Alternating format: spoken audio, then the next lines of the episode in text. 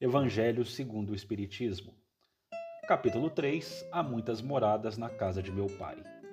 Progressão dos mundos. Item 19. O progresso é uma das leis da natureza. Todos os seres da criação, animados e inanimados, a ele estão submetidos pela bondade de Deus, que quer que tudo engrandeça e prospere. A própria destruição, que parece aos homens o termo das coisas, não é senão um meio de atingir, pela transformação, um estado mais perfeito, porque tudo morre para renascer e coisa alguma se torna em nada. Ao mesmo tempo que os seres vivos progridem moralmente, os mundos que eles habitam progridem materialmente.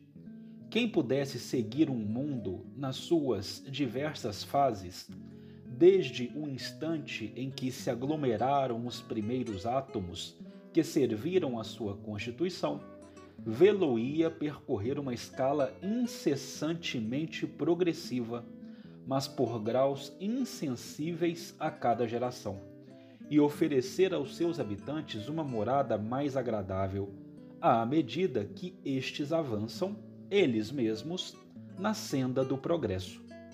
Assim, caminham paralelamente o progresso do homem, o dos animais, seus auxiliares, dos vegetais e da habitação, porque nada é estacionário na natureza quanto esta ideia é grande e digna da majestade do Criador.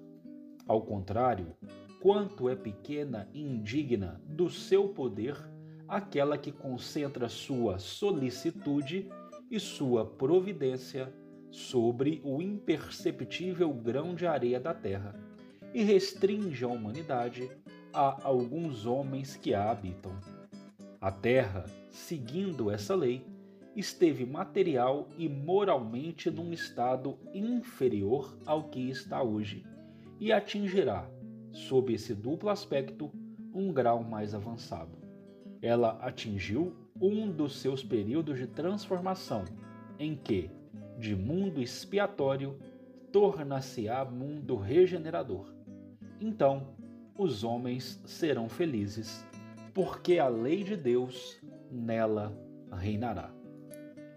Essa mensagem é uma mensagem de Santo Agostinho, recebida na cidade de Paris no ano de 1862. O progresso é uma lei, uma lei discutida, explicada dentro do Livro dos Espíritos. Uma das leis da natureza inexorável em que todos os seres da criação animados e inanimados, a ele ou a ela estão submetidos pela bondade de Deus, que quer que tudo engrandeça e caminhe para a frente. Caminhe de forma ascensional. No que se refere ao nosso planeta, das mesma forma que o gênero humano aqui presente progride moralmente, a terra também progride materialmente. E parece um contrassenso dizer que estamos mais avançados moralmente. Mas se realizarmos um exercício na história da humanidade, vamos perceber que, apesar de todas as dificuldades que enfrentamos, já avançamos e muito. A escravidão era plenamente aceita.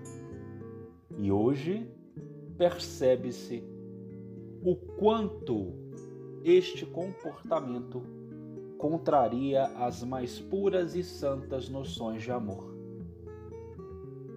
Homicídios, guerras de extermínio, desrespeitos, tantos costumes e usos que hoje nos parecem bárbaros eram comuns em tempos pregressos.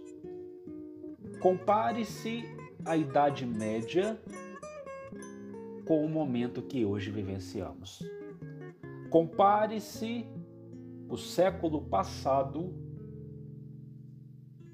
com o período que estamos atravessando. Precisamos ainda caminhar uma longa estrada? Sim. Mas não podemos perder de vista os caminhos já trilhados para chegar até aqui. Portanto, não fica difícil observar que a nossa casa universal já esteve material e moralmente em um estado inferior ao que está hoje. E que atingirá, com certeza, um grau mais avançado. Estamos percebendo quase que um ápice no período de transformação onde não mais provas e expiações, mas sim a calmaria, o descanso da regeneração. Momentos turbulentos ainda serão enfrentados, mas para aprendizado, para crescimento e com a esperança de que o gênero humano caminha para a felicidade, obedecendo de forma mais ampla a lei de Deus. Com esse texto e esses singelos comentários, nós terminamos o capítulo terceiro de O Evangelho segundo o Espiritismo. Em nossos próximos encontros, já começaremos a debater sobre o capítulo de número 4 ninguém pode ver o reino de Deus se não nascer de novo.